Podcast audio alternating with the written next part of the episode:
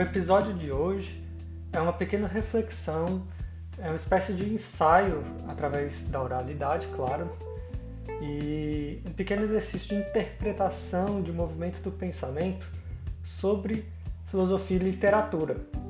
Porque nós sabemos que muitos filósofos escreveram em forma de literatura, é, diálogos, romances, por exemplo, Sartre, Camus escreveram romances, é, o Nietzsche escreveu assim, falava Zaratustra.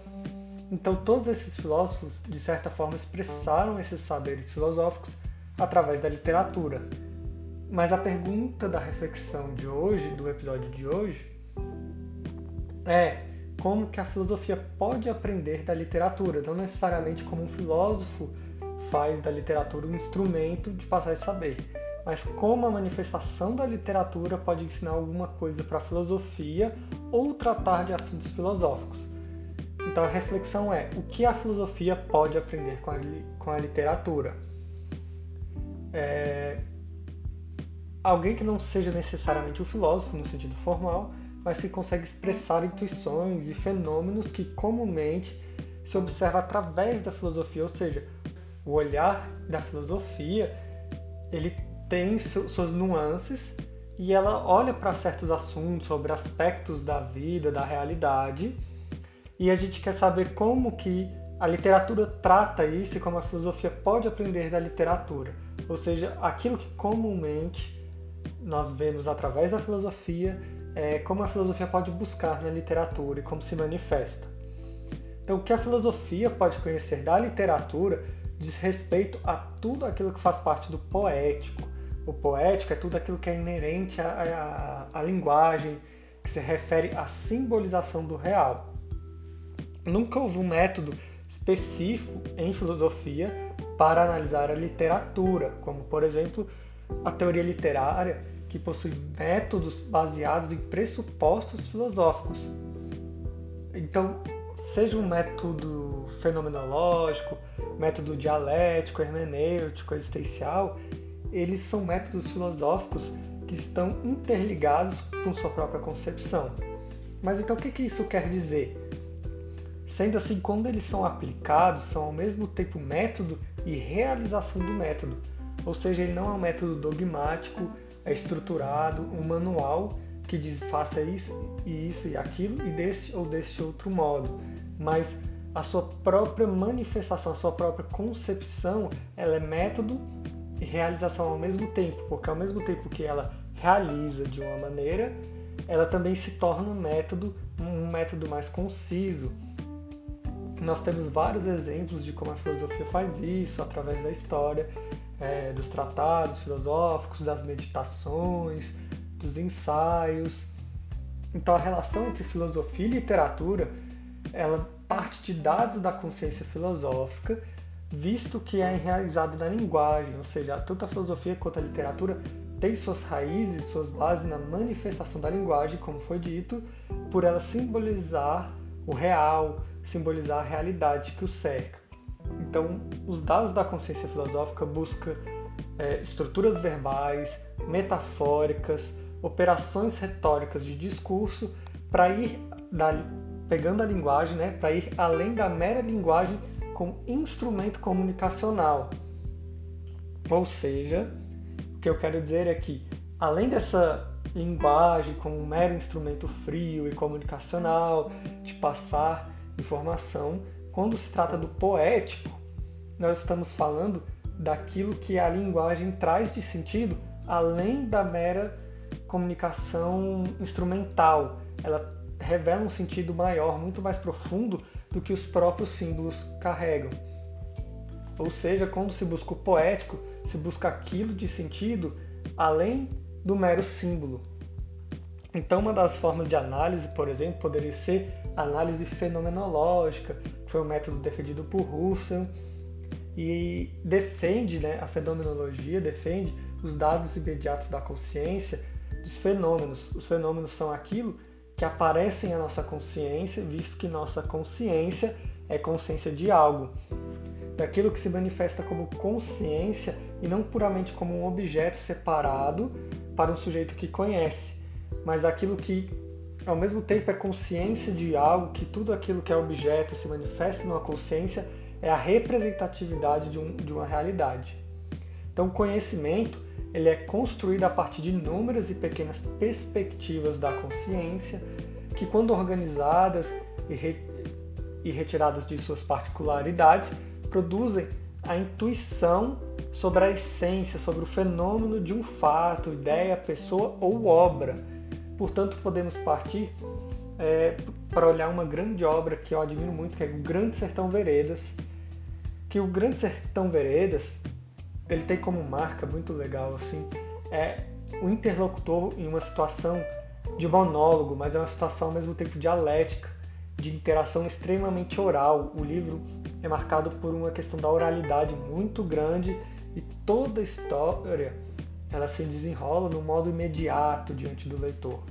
Riobaldo, personagem principal, tem a sua presença é como uma estaca de ferro, assim, ele é algo patente, ele é muito forte.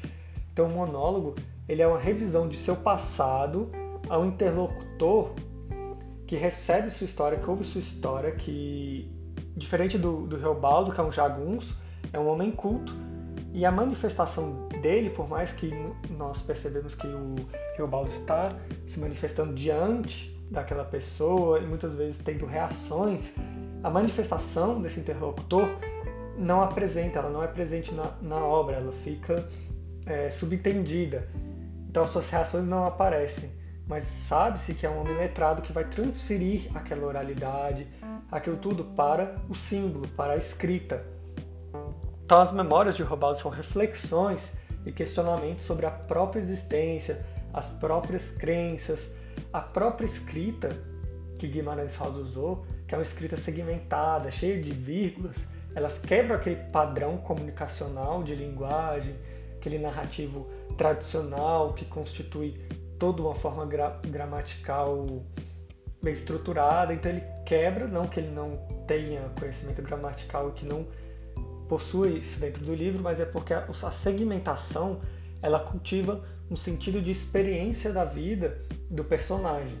Isso quer dizer que a segmentação vai dando trechos e esses trechos eles constituem um sentido total, não daquela lógica narrativa que você parte de um ponto A a um ponto B em um pensamento linear. Ou seja, o segmento, o sentido de todos aqueles segmentos é maior. É, ele é poético porque ele extravasa toda essa concepção de linguagem comunicacional. Então a história é carregada de uma intuição do fluir da vida, é uma metafísica assim, da incerteza, são perguntas sobre liberdade e sobre destino, a questão da, do diabo, do mal, porque Deus para Reobaldo aparece como tudo aquilo que é movimento, passar do tempo, que é leveza, e o diabo ele se faz o mal, e o diabo se faz por meio daquilo que é certeza, que é dominação, que seria aquilo que leva o personagem a sua tragédia e ao mesmo tempo a sua epopeia, porque a narrativa do texto do texto de Grande Sertão Veredas, ele carrega características de uma epopeia, do herói contando seus feitos e tudo, mas também tem um lado trágico, dramático. Então é uma mistura narrativa muito interessante. Inclusive, o, o livro é marcado por um travessão o início do livro não é dividido em capítulos, é, um, é um grande, uma grande reminiscência daquele personagem buscando o sentido da vida. Então, um exemplo disso, por exemplo, dessa metafísica do mal e do fluir, é quando ele fala que tem um demônio dentro do redemoinho, que é um, é um móvel, né? O móvel é o vento, aquilo tudo que flui, que é o passar da vida. Mas o imóvel, que é aquilo que está dentro físico, que se faz corpóreo e é, quer dominar, que é aquilo que mostra dominação, que é um núcleo forte, é o mal. A obra é constantemente marcada por essas inversões também de posições morais, conflitos políticos, sexuais e místicos. É, a paixão entre dois jagunços, um cenário extremamente masculino, o que vale a lei do mais forte, a paz mediante a guerra, e essa paz não é uma paz geralmente concreta, mas é uma paz dos jagunços por estarem em um cenário, por estar introduzido em um cenário de guerra. Então a própria guerra é um modelo de paz, mas de uma paz interior para eles, como aquilo se manifesta, como um modelo de vida, de exaltação de valores. E a violência daquele cenário é a regra. É, a, a, grande questão de um, de um cenário muito masculino, no sertão como representatividade de um mundo, daquilo que é mundo para o personagem, porque o conceito de mundo muitas vezes é, é, um conceito metafísico muito vago. Ele se apresenta como o mundo do personagem. O personagem que desbrava o sertão é o personagem que, se, que desbrava o mundo. Então, é, o Riobaldo, por exemplo, ele sempre tem conflito por não saber exatamente as manifestações do destino, se aquele destino dele era feito, é, a sua dúvida sobre ter vendido a sua alma ao diabo e a questão do amor, aquele amor que ele sentia por Diadorim como um mal, como aquilo que causava para ele uma, um grande conflito espiritual e espiritual das suas crenças culturais e de identidade. Então, Riobaldo é sempre contemplativo quando ele está narrando suas situações fora de combate. Fora de combate, ele é sempre muito é, contemplativo, ele nem sempre se identifica com aquele espírito de jagunço, com aqueles valores de jagunço, enquanto outra hora se identifica. Então ele mostra conflitos, contradições, porque o exercício é sempre de intuição, de um fluir, não necessariamente de uma lógica é, linear. Então o espírito se movimenta em ideias de em desacordo, tanto que o início do livro, é, até ele engrenar, é bem complicado, as primeiras páginas são bem é, soltas as palavras, você não entende como ele quer se expressar, porque ele não sabe se expressar muito bem. Mas a sua vontade é de profunda realização. Realização, uma vontade de conhecer aquilo que ele já sabe e de conhecer aquilo que não se sabe sobre os mistérios da vida e propriamente sobre os mistérios de si mesmo. A linguagem no livro se dedica à imitação de um mundo que lhe é referência.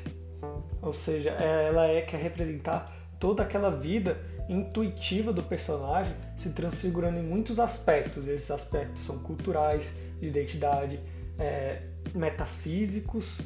Um trecho do livro bem interessante, por exemplo, que ele fala assim: Mire, veja, o mais importante e bonito do mundo é isto, que as pessoas não estão sempre iguais, ainda não foram terminadas mas que elas vão sempre mudando, afinam ou desafinam. Verdade maior. É o que a vida me ensinou.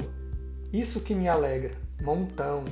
E outra coisa, o diabo é as brutas, mas Deus é traiçoeiro. O que eu acho interessante dessa passagem é exatamente ele colocar a questão de ser traiçoeiro, não necessariamente que ele é mau, mas é pela característica, como eu já disse, porque Deus é visto como tudo aquilo que flui, que é incerteza, que é o passar do tempo, da vida. E o diabo ser as brutas, como ele diz, é aquilo que é certeza, mas também é aquilo que leva ao destino. E ao destino, porque ele busca o sentido da sua vida na narração, é exatamente aquilo que leva à, tragédia, à danação, a, a uma tristeza. Então, esse trecho ele é muito legal porque ele traz essa questão do, do pensamento metafísico que existe da obra e do próprio personagem. Outro trecho muito interessante é quando ele fala: Que foi isso o que sempre me invocou? O Senhor sabe, eu careço de que o bom seja bom e o ruim, ruim. Que de um lado esteja o preto e do outro o branco. Que o feio fique bem apartado do bonito e a alegria longe da tristeza. Quero os todos pastos demarcados. Como é que posso com este mundo? A vida é ingrata no macio de si, mas traz a esperança, mesmo do meio do fel do desespero. Ao que? Este mundo é muito misturado. Nesse trecho, ele expressa o desejo de entender as coisas claras, delimitando os opostos e ele se defronta com esse mundo misturado, por isso que tem essa confusão nele, como disse, ele tem um profundo desejo de conhecimento, das coisas que sabe não sabe, mas que tudo coloca ele numa postura muito angustiante, decisiva, porque essas formas, até essa forma narrativa do livro, ela representa uma realidade que nos fala que é um mundo misturado, que a realidade é misturada, e nossa capacidade de entendimento e tudo quer categorizar e dividir o mundo é, de um lado bom, o ruim, e de, de desejar as coisas é, muito demarcadas, delimitadas. É engraçado porque ele fala que a vida é ingrata no macio de si. Então, a singularidade do livro é que ela impõe ao leitor essa profundidade de mescla, de, tanto da forma narrativa quanto a própria expressão do personagem, é intrinsecamente relacionada com a mistura e da realidade tentando se fazer símbolo. E é muito é, eu, eu particularmente eu particularmente acho que isso é uma uma obra maravilhosa porque nesse, nesses contextos ele está trabalhando o modo de ser, o ser do mundo, é, a, a, questão da unidade. Então, o primeiro modo de ser, a complexidade da tarefa, de interpretação do mundo a partir do personagem, do mundo se fazendo realidade. Então, possui um grande elemento metafísico é, é se manifestando na obra.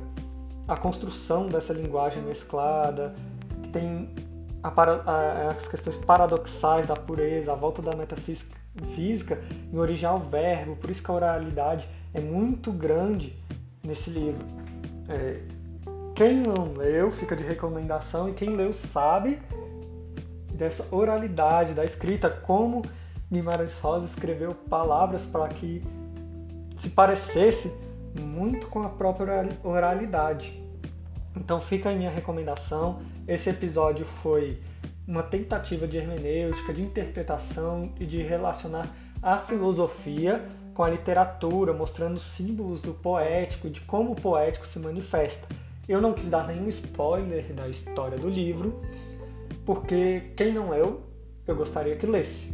Então, eu gostaria de trazer mais trechos do livro, falar do desfecho, mas eu acho que vai ficar mais interessante para quem não leu. E eu espero que todos leiam. Deveria ser uma leitura assim mandatória para todo mundo. Até o próximo episódio.